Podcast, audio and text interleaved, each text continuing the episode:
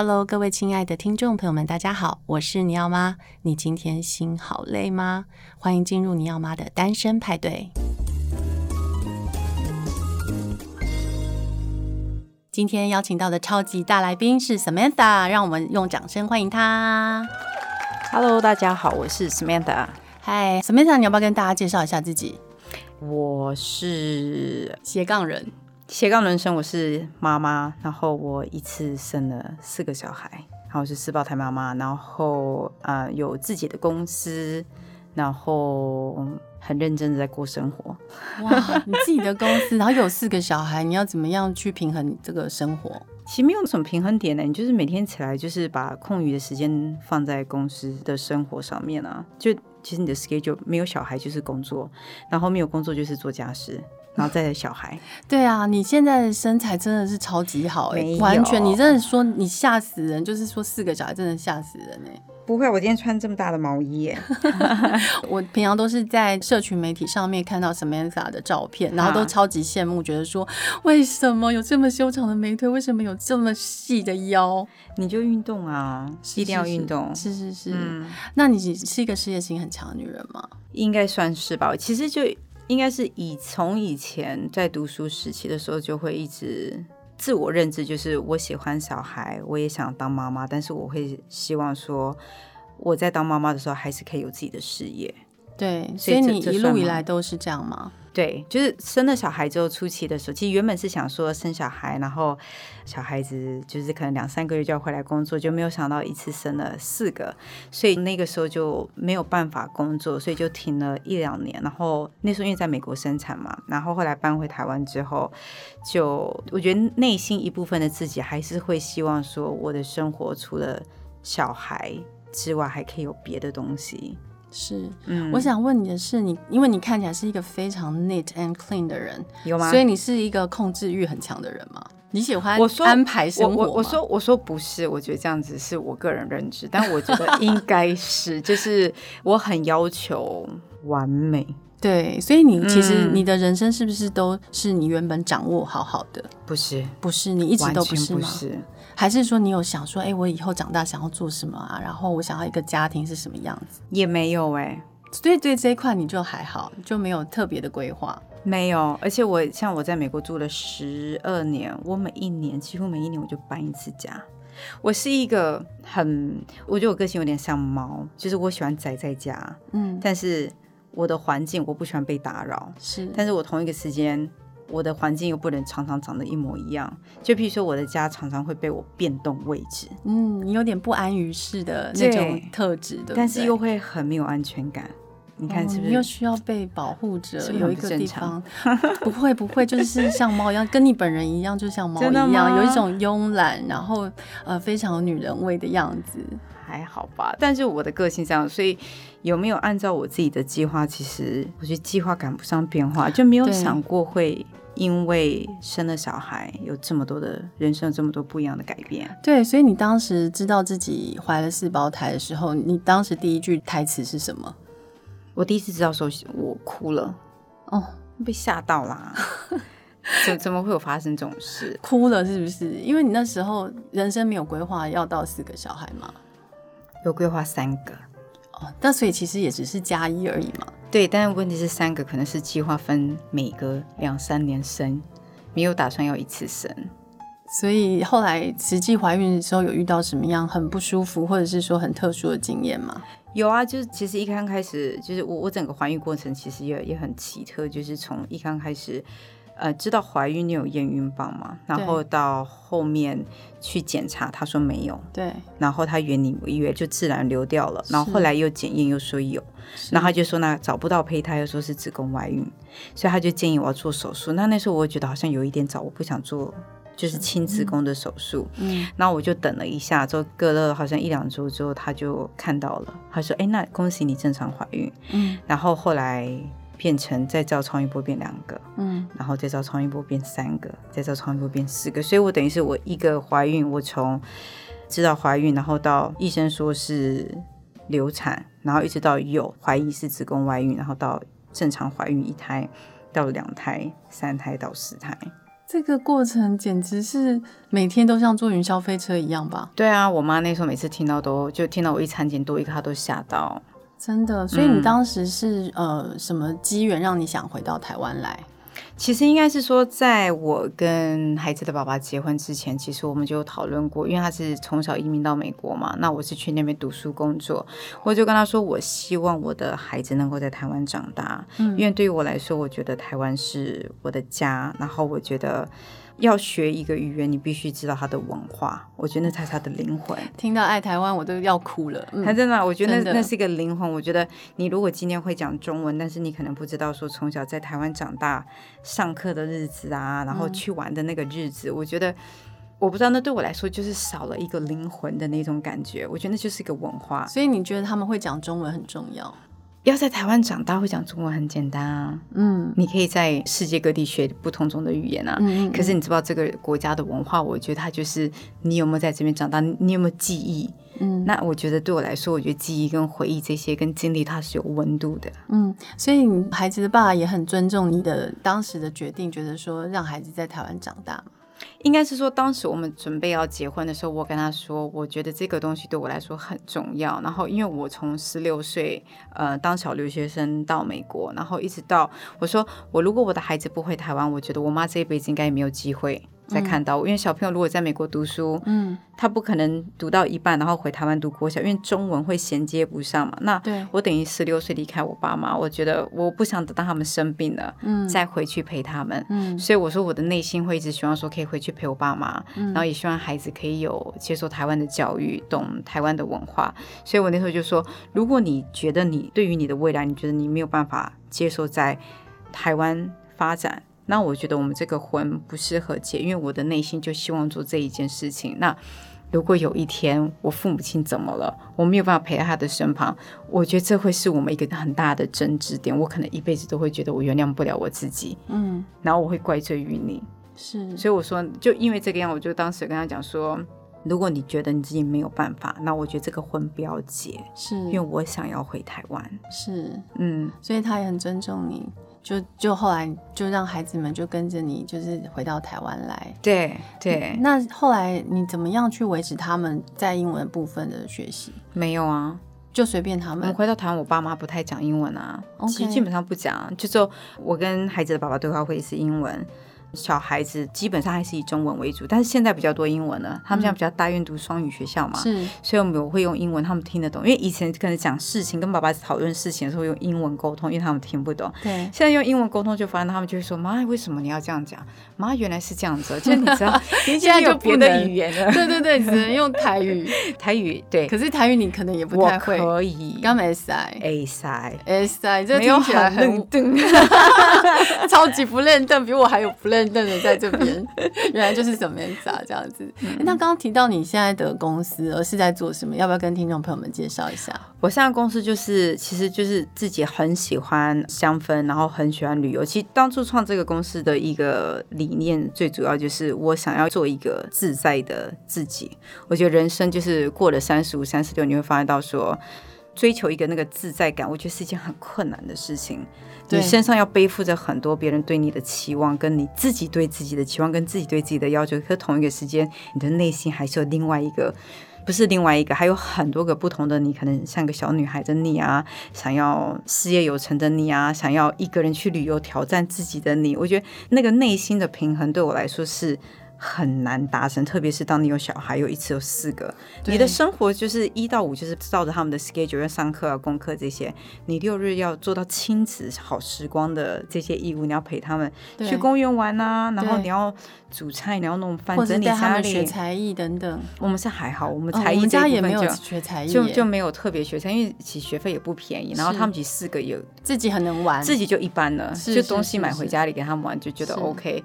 但是就是我觉得内心。我自己的内心会一直有一点没有办法平衡到，所以当初创这家公司就想说，因为我很喜欢香氛，嗯、我就觉得一个女孩子应该要有一个自己的味道，嗯、然后一个自己的香味。那所以创了这个公司会想说，除了就是追求最自在的自己，然后商品就是选香氛跟旅游相关。哦，很清楚，那定位是非常清楚的。就大方向是这个样子。对，对而且你刚刚在节目前有提到，就是说所有东西都是 MIT 哎。对，我就觉得说应该要，你真的很爱台湾。其实没有，就是觉得说应该这个东西应该从台湾来，你在台湾做，你在台湾，我觉得会品质你可以把关嘛。对，有问题你可以看得到嘛。而且像我那个时候在做旅行床组的时候，你就去台南纺织厂去看那些阿姨在做那些布啊，在做车缝这些，你就觉得哦很感动。真的。然后那边的师傅就说现在都没有年轻人要接这些传统产业。嗯，对，就有一个很大的断层。所以说说很多台湾的品牌，如果也愿意在台湾这边生产制造的话，其实就可以给呃下一个世代一个衔接的机会。嗯，对。那你现在目前有总共有多少商品了？我现在就是香氛跟旅行仓储，然后其他基本上就是可能会去代理一些国外品牌，经销一些不一样的商品进来，嗯嗯、就是希望让商品可以更多元化一点点。所以其实真的很忙碌诶，就是你除了自己开发商品，就还要做代理，嗯，然后就经销，就跟人家谈啊，谈合作这样。是，是，是，其实就是我觉得应该是边走边看，然后去一直找。不一样的路，我觉得就跟人生嘛，对不对？你们怎么知道怎么当妈妈？孩子一落地之后，抱起来就开始学着怎么喂奶，对，怎么换尿片。孩子一生出来，我们立刻就当妈了。对，然后跟一样怎么做女儿，当生了小孩之后才知道说啊，原来做妈这样，才会反过来去看自己的父母亲。嗯、哦，我应该要怎么样做一个女儿？嗯，真的，所以当了妈妈之后，就是生了小孩之后，我们才知道自己，哇、哦，原来我们的定位是这样，我们的身份是这样，有这么多种不同的面相，我们要怎么样保留自己的这些面相也是很重要，嗯、因为常常很多人到最后，他的角色只剩下妈妈，对，或是某某人的妻子，嗯、或是某某人的女儿，对，又或者是说，比如说某某同学的妈妈。对，嗯，所以在赖的群组里面，我非常坚持，我不用叉叉妈妈，我也没有，我都是用我自己的名字，哎，对，因为我的小孩名字太长了，可是我被老师规定过，老师说，妈妈你前面要写小孩的名字，这样子我才能认得你，然后我就说，可是我为什么要？我是没有，没有，我就是一直都是用自己的名字。对，用自己的名字很重要，嗯、我觉得那是一种形式上的提醒。嗯，那通常形式也会回应到我们的内心，所以我觉得各位妈妈，如果你们可以的话，现在呢也可以拿起手机呢改成你们自己的名字哦，或者是后面有括号，因为通常只有自己，就是很多妈妈她们连那个自己的名字都不写，然后我有时候会找不到我的朋友，哦，因为他们就只写叉叉妈妈的时候，我我会搜寻不到他们。对对对对对。可是哎，你在 LINE 里面你也可以改名字啊。对，可以改啊。帮对方改。对对对对，可以改。可是有时候没有改到就没有了。哦，然后就会不知道，就会找不到，对，就会找不到朋友。头贴又是小孩，你就完全不知道他是谁。对，头贴是小孩或猫，然后你就完全不知道这个人是谁。对对对对对对。所以你现在做香氛，你觉得好玩吗？好玩，我就很喜欢香味，我对味道很敏感，很喜欢哦。那你自己最喜欢的是什么味道的精油？你说精油吗？对啊。我很喜欢甘橙、橘子类，哦，我也很喜欢，欸。嗯，我反正对花香我觉得还好，我喜欢就是橘子类，然后像柠檬草、马鞭柠檬草这一类，我很喜欢那种清香，就是感觉有点那种清晨起来，嗯，有清新的那种味道。对，那所以你怪不得你身上都香香的。我刚刚一见到他就那些有喷香，就是香味扑鼻，就整个人都香香，然后干干净净的，看起来好令人羡慕。哦哪有？就是把自己打理的很好的一个女性。就每个人都应该啊，不管是男生女生，我觉得像像我们家小孩，我都跟他说，我说我说每一个人都要干干净他，说只有女生，说没有人，我说每一个人都要干干净净，我说看着就很舒服。对，嗯，我们家女儿现在也会喷香水，对，就她说妈妈，你今天要喷什么香水？嗯，对，哎，那其实像在一年多之前，你人生就是除了创业之外，是不是还有其他的变化？对，我恢复单身。对，为什么会选择恢复单身？我觉得应该要说，其实也没有人愿意走上这一条路。因为你当初结婚，其实根本就不会想到有这一天这件事情发生嘛。如果知道，就不会想结婚，何必嘞？是，但就是会觉得说，婚姻，我觉得走到最后，我觉得双方都有问题，因为。应应该是说，我们的问题其实已经存在很多年，然后我觉得可能大家都很忙，然后彼此都错失了一个错失了很多的机会，是可以去修补、跟修正、跟解决问题。然后我觉得它就有点像是一个雪球，越滚越大，然后到最后你，我觉得已经变成是一个形同陌路的那种感觉，嗯、就是好像两条平行线，也没有交恶，也没有好跟不好，嗯，嗯，嗯，就中间好像觉得牵连的就是。孩子，因为要为了孩子的事情讨论孩子的事情。嗯、那我觉得对于我来说，我觉得伴侣应该要，就伴侣是应该是像写人这个字是应该要互相就是一个 partnership。对，那我觉得说，当你今天发生事情的时候，你突然不知道你要找谁的时候，我觉得那种感觉其实很 lonely。我懂，就你发生事情的时候，你不知道你要找谁，然后你有事情的时候，你也不知道你该跟谁讲商量。就在那个 moment 就觉得说，怎么会这样子？嗯，然后你会觉得说，你其实看着彼此，你也没有很开心。我也觉得说我好像没有办法再让你开心，你也我们没有办法让彼此开心。那我不知道这样下去。好还是不好？这完全跟我是一样的理由哎！我当时也是觉得我没有办法再让他开心了，就是我无论做什么，他都不会觉得快乐。嗯，然后我就觉得，那我任务差不多了。对，可是有些人就没有办法，他会觉得说这不是问题，应该每一个婚姻不都是这样？可是我会觉得说。好像不见得一定要有发生个什么重大的事情才应该让这个婚姻停止。我觉得是有时候可能人生真的走一走，其实大家的方向不同了。没错，步调不同你，你拉扯着对方，我并不觉得说这是一件好的事情。也许我们可能走不同的方向，哪一天又会斗在一起，我不知道。我觉得缘分这个东西很难讲，但是我会觉得说，我如果没有办法让你开心，其实我不想继续伤害你。然后我也不知道该怎么办。嗯，那我觉得在最好的状况底下，总好过。我觉得每天争吵，因为可能你会觉得每天争吵求一个完整，对于我来说，它并不是一个我最想做的事情。嗯，所以我做了一个比较不一样的选择。对，而且其实以四个小孩的妈来讲哦，其实这样子的决定是非常勇敢的，因为很多女性会说、嗯、啊，因为有小孩，所以我就考虑就是。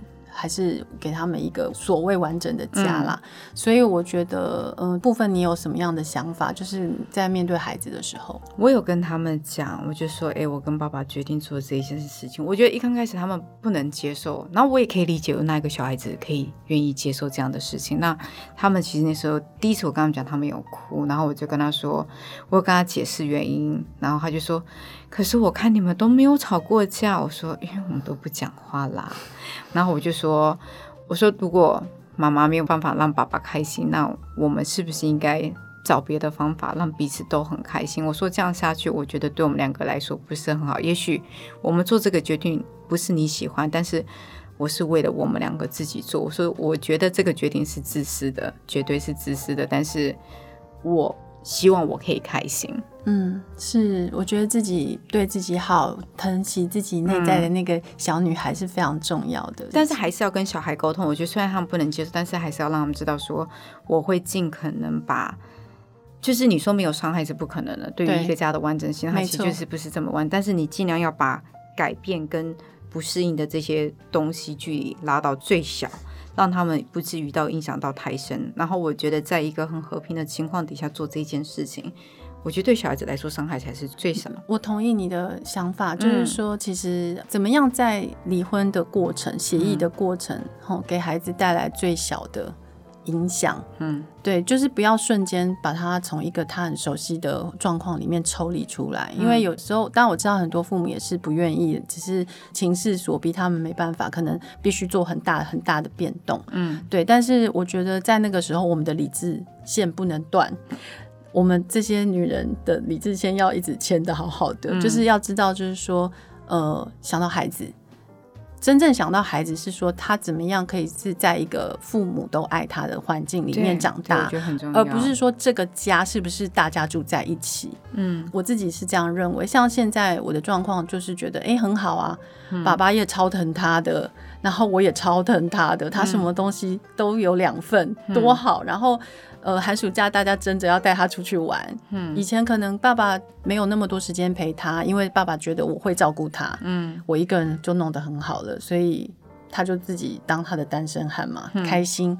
可是现在不一样，因为我们就是固定稳定的轮流。嗯，所以孩子也他也在一个稳定的频率里面在两个家庭这样子转换。因为我觉得长期看下来，我自己的观察，我是觉得并没有对孩子造成。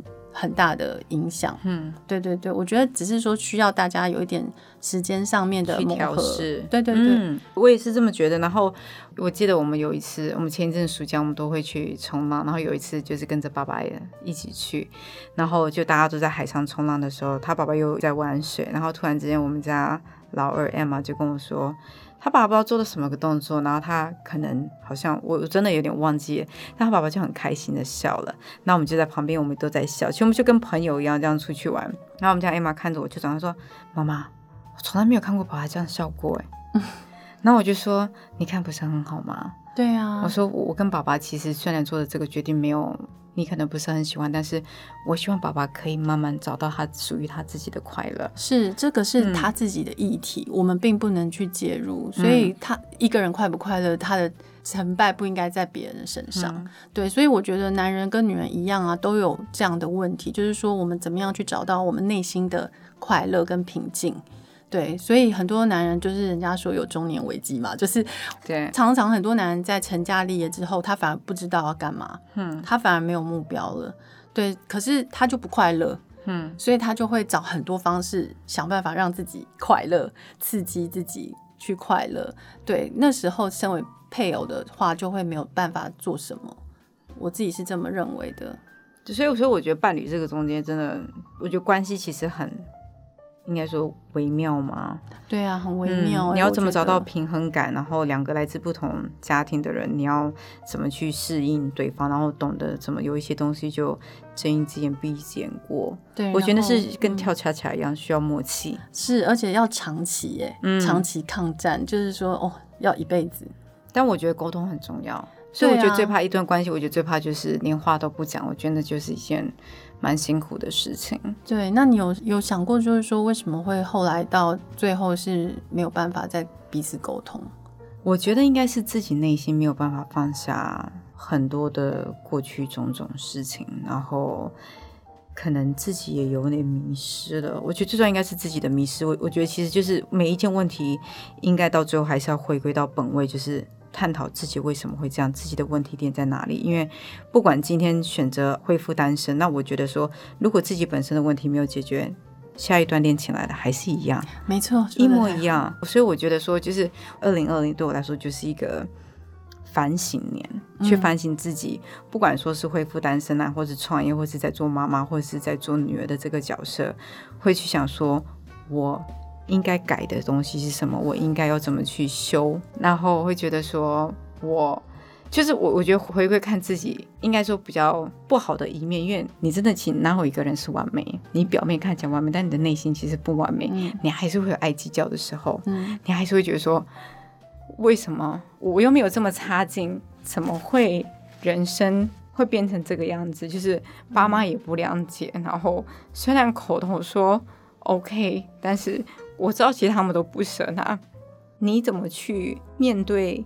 就我也很受伤，嗯、他们可能觉得很没有办法接受说，说啊，我的女儿婚姻怎么会这样？但就是有时候你会很支持，说，哎、欸，我也很痛、欸，哎，对呀、啊，是吧？我们也很我也不想这个样子啊，但是就做了，该怎么办？所以今年一整年就是一直在反省自己，然后重新认识自己，然后再重新爱自己。对啊，刚刚其实我们一度谈话中断，是因为我听他说 他在反省自己的时候，我很想给他一个抱抱。对，因为我真的很心疼，就 是觉得说，其实你很棒。然后，当我们随时随地要反省自己，我也每天都会反省我自己。然后，在婚姻的部分，我也常常反省我自己。但是，我觉得我们做过的事情，我们都不要后悔；做过的决定，当然，我们都不要觉得说。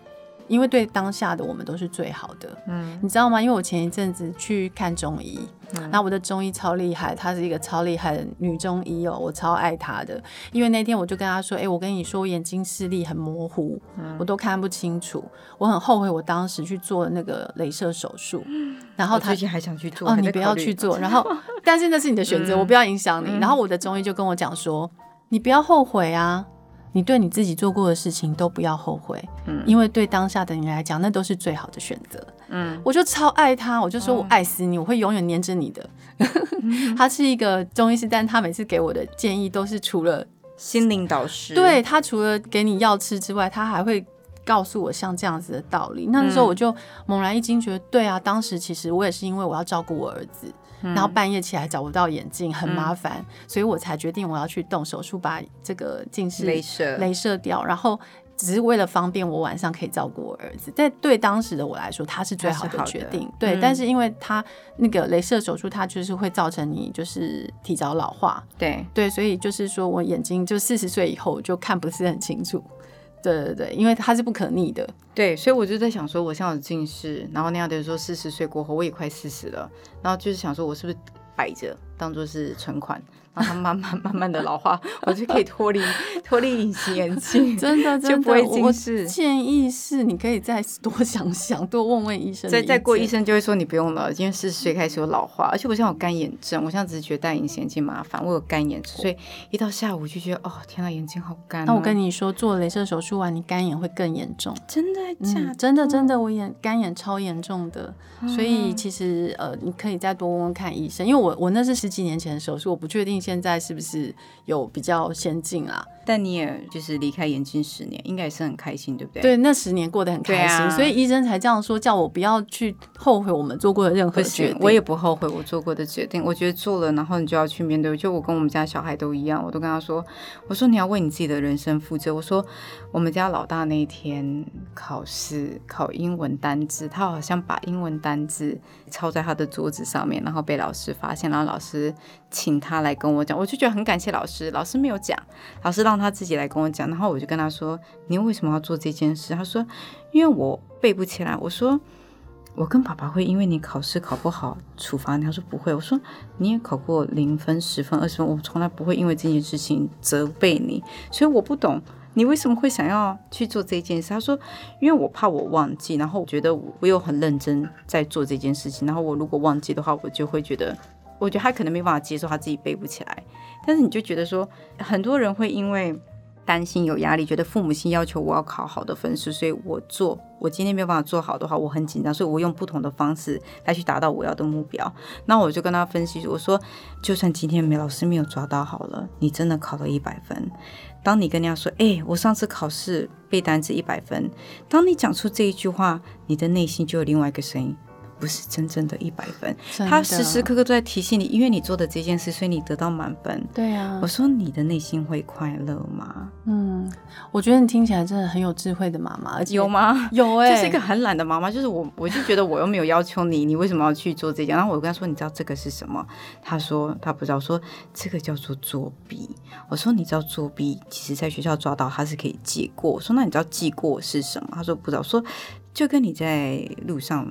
犯法，你会被警察抓一样。嗯、我说这个东西其实不是一件好事。嗯、那妈妈会希望你，我说我希望你认真的思考。然后我觉得你应该写一封信跟老师说，为什么你会做这件事情。我觉得你要知道他的，你必须知道反省。嗯。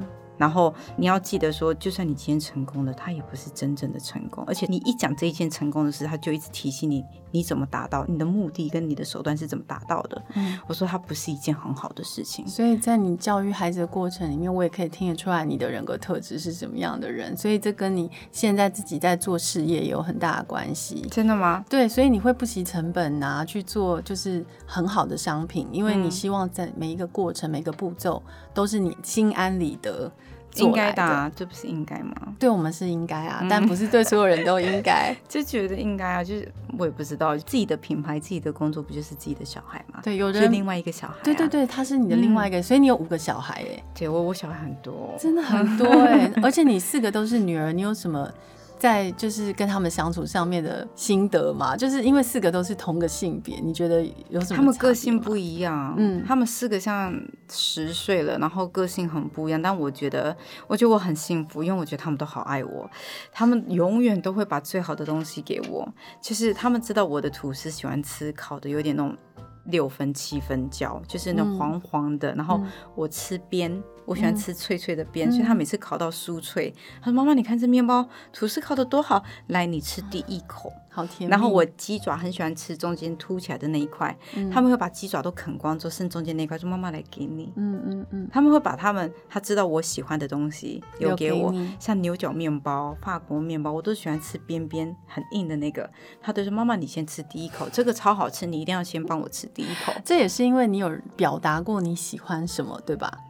对，我觉得这很重要，因为很多女性会把好吃的都留给孩子，把好的东西都留给家人，然后自己。就是完全大家不知道妈妈喜欢什么哎、欸，我以前也会，当然就是你在煮饭的时候，你会为了小孩子的健康特别去煮一些你觉得对他们健康是好的东西。但到他们开始比较大的时候，就跟他说，你不喜欢吃的东西，他就是摆在那边，你拿你要吃的。我说我说你跟别人什么叫做分享？是你把你喜欢的留下来给别人吃，这叫分享。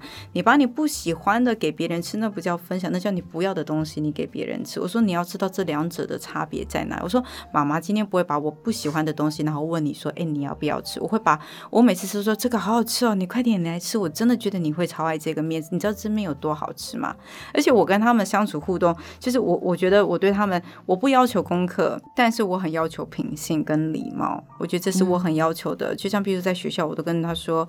你在学校的表现，就是妈妈有没有把你教好？所以你如果事情没有做好，那代表妈妈没有把你教好。那我想知道是为什么事情，而且我也很常会跟老师说，小朋友如果在学校有任何就是教育上除了课业，但就在教育行为上有问题，我说麻烦老师跟我说，因为我觉得这是我。这是父母亲的义务，不是老师负责给他知识，但是教育小孩是我的问题，所以我就说，如果有什么问题，就希望老师都可以跟我讲，我就很注重这一点。所以对于小孩的教育，就是我觉得我是虎妈，就是我会很要求，就是你要有礼貌，对，但是同一个时间，在对于其他的事情上，我就不会这么的。要求我可能会用比较玩乐的方式，像我都跟他说，他们很喜欢我煮的干面，然后我就说，妈妈煮的干面叫做黯然销魂馄饨面，因为它是世界上最好吃的，所以他们就会说我妈妈煮的干面是最好吃，我妈妈煮的炒饭是最好吃的。真的，我听我肚子都饿了，怎么办？没有，就是我会用这样的方式去跟他们，尤其是他们跟我说他，像有一次他们就跟我说，妈妈，我好想在外面吃饭，我就搬着桌子。露营桌，然后跟录音椅就在我们的阳台，然后摆桌子，然后放录音灯，放点蜡烛，然后把音响拿到外面去，然后就煮饭，然后就放，然后我们就坐在阳台，然后傍晚六点已经暗了嘛，然后蜡烛灯都亮着，然后听着歌，唱着歌一边吃饭，就是我觉得就是。过生活，真的是就生活生活要给什么？他们说仪式感嘛。对对对，嗯，所以我们家女儿现在也会早上起来帮我泡咖啡，拿着早餐，就说妈妈，我们去露台吃早餐。嗯，她就跟我在露台，然后听着歌，嗯，聊天，这样真浪漫呢。对，我我就很喜欢，就是我妈就是做这种很没有用的东西。那你觉得四个女儿哦，你会有什么话想对他们说吗？就是因为像我自己会觉得，如果我有女儿的话。我在人生一路这样跌跌撞撞过来，我会很想要有很多话想跟我的，如果我有一个女儿的话，嗯、我会很多人生的谏言想要跟他们分享，跟他们分享吗？对，你会有什么话想对他们说，或者是说，呃，希望在感情的路上，他们能保持什么样的心，或者是什么样的眼光去看？他们现在好小啊，他们现在都跟我都在跟我讲甜蜜，都说妈妈我不结婚。我不想要结婚，我这一辈子就想只想赖着你。然后现在开始说，我们如果结婚了，我们老公要住在一起，然后我们四个还是要跟你住在一起。我们家老三说：“妈妈，我去当矿工。”我说：“为什么？”矿工？他说：“我要挖很多的宝藏，我如果可以挖到一个大钻石，我就可以买个大房子，然后你就跟我住在一起，我就可以照顾你。”我说：“那你的大房子里面可以放一个大的荡秋千，因为我好喜欢荡秋千。”他说：“当然啦，你喜欢就好。”哇塞，你这女儿是不是很贴心啊？听了很羡慕 哎。对，所以你说跟他讲，我觉得应该是说，我希望他们可以，我觉得说开心太笼统了。我觉得他们可以勇于做自己，然后去一直去 push 他们自己人生的 limit，然后去看说，我都跟他们说，你可以喜欢东西，但把它做好。嗯，不管是什么东西，嗯、认真专心把它做好。嗯它就会变成是一个，你会在那个上面得到成就感，它就是一个像是一个 gift，嗯，然后它会是就是去变成一个动力，让你去想要去做得更好。所以我会希望说，我觉得人生要有目标，你要知道你自己的人生要什么。不管说你今天你的人生目标是 anyway，不不管是什么职位，我觉得对我来说就是你的选择。但是你要很清楚知道自己要的是什么，然后在那个过程当中，不管是跌倒受伤，我觉得它都是养分。嗯，那你还相信爱情吗？相信啊。我就是一个很相信，你看我就是一个这么浪漫的人，真的很浪漫。我就是一个很浪漫的人，啊，想象想象不出来。一开始看到的时候，真的真的吗？你说我的外表是不是给人家感觉不亲近？就是，就是女强人，真的。然后就不会感觉说你是对爱情充满怀抱的人。我是啊，但是刚刚听完你的那个在户外吃饭的那一段之后，就觉得哦，果然是一个小女孩。对，而且以前孩子爸爸那个那个时候我们还在交往的时候，我还用买一个包给他，然后在上面用针线缝一段话给他，然后缝到自己手受伤，你就觉得哇牛皮耶，然后用一般的针线去穿去缝刺是疯了。那所以如果有一天你的女儿其中一个女儿在爱情上受了伤。然后抱抱他，你会抱抱他，嗯，然后跟他说，妈觉得你要重新再思考一下，就是你不能替他走，但是一定会不舍，但就希望说不要太早。然后如果你真心觉得不适合的时候，你得用别的方法吧，你一直排斥他之后，让他跑得更远，更促使他往不应该去的方向，这是真的，对吧？那你自己有特别觉得说，哎，什么样的男人不能碰吗？什么样的男人，我真的不知道，我不会看呢。就是你说你的评估是什么，不能碰吗？就是没有，因为我自己都会觉得说，我看男人的眼光很有问题，一定是从小没有训练。你说像我可能没有那么喜欢有有腔滑调吗？就是有腔滑调、舌灿莲花那种三寸不烂之舌，我没有办法接受那样子的人的，哦、就是我自己来讲啦。但我很喜欢很阳光的男生，然后我很喜欢很爱动物的男生。嗯嗯，因为其实爱动物就是心，就是有一块柔软的地方。对，但是也有爱动物很阳光，也很油腔滑调，那还是不行。所以油腔滑调是第一个不能碰守则，就对，看到就会觉得不舒服。我个人没有这么的。我觉得人要相处过啦，对，我觉得要相处，我觉得善良很重要。我们家小朋友其实长得不是很漂亮型的，但我都觉得那不重要。我都跟我女儿说，我说心地善良才是永恒的美。真的，我觉得真善美就是这样子。嗯，我我也是有天突然这几年啊，突然有一天才真正了解以前常常在讲的真善美是什么意思。嗯，然后才发现那个美，它就是从真跟善而来。当这个人他很真很善，或者这个事情很真很善的时候，你会自然的感觉到这件事情怎么这么美，这个人怎么这么美？嗯、对，就我每天看到我女儿，就说：“天哪，谁家的女儿怎么可以这么美？”然后我妈就说：“你不要再这样讲，那是你自己的女儿。”说：“对啊，我就觉得她很美啊，因为我们家女儿其实很要怎么讲？嗯，很天真。对，我们家女儿是一个非常天真的，就是他们很乐于分享，而且他们很。”他们可以跟你侃侃而谈，不停的一直聊。我好想邀他们来节目上聊天。哦，真的千万不要，千万不要吗？我跟你讲，你没有办法面对，就是同一个时间，大家四个都在跟你讲话，四个长一样的人，然后四个人都在跟我讲话，然后都讲不一样的东西，所以我已经习惯听他们就是四个声道，然后讲完就好。你先等我一下，我先让我专心听他讲完话。好，你先去做这件事情。我觉得你可以四个女孩这么优雅，真不容易耶。家里我没有很优雅，我很凶。你刚刚很优雅，就是你排顺序的方式就是很优雅，就是你先来，然后再这个。嗯，那我就说你先不要讲话，你想知道你在做什么吗？你在插嘴影响我跟他讲话，然后他如果还在，我说我现在真的不想听了。我说你要暂停，所以是很严格，可是很优雅，要用应该说要用着温柔又坚定的语气。是是是是是，所以我真的觉得有时候很多妈妈会很有压力，觉得说自己都不优雅或者怎么样。其实不是，你们不需要有压力，其实就是刚刚 Samantha 讲的，你只要温和坚定。但我也会很凶的时候，很大声。也有也有，每个妈妈都有那种尖叫的时候，然后就会说：“我为什么我要数三？我现在就不要数三，就是马上。”对，right now 做这件事情。是是是，我也我也会这样子。很长啊，然后我每次跟我家女说：“你都不觉得妈妈很凶吗？”她说：“哪有妈妈，你好温柔。”我说：“我觉得你们都没有说实话，你们不是一个实诚的小孩。”对啊，我跟你说，今天我们因为时间有限的关系，然后刚刚没有提到 Samantha 的品牌，所以我们现在让她说一下它的品牌的名字，好不好？哦，我的品牌是 Annie，其实主要就是以我女儿四个名字的第一个字、嗯、A E N N 安妮，然后呃，中文是安全的安妮是女儿，嗯、就希望女儿一辈子平平安安。哇，所以叫安妮，然后也刚好她的名字第四个字加起来就叫安妮，太有趣了，嗯，然后这个网站里面的东西都是你自己亲自就挑选挑选的东西。嗯、所以如果说大家也很喜欢 Samantha 的生活方式，她的 lifestyle，那都欢迎大家到她的网站上面去挑选喽。那今天真的非常开心，邀请到 Samantha 到节目上来分享这么多家里有趣的事情。那今天很谢谢你喽，拜拜，谢谢，拜拜。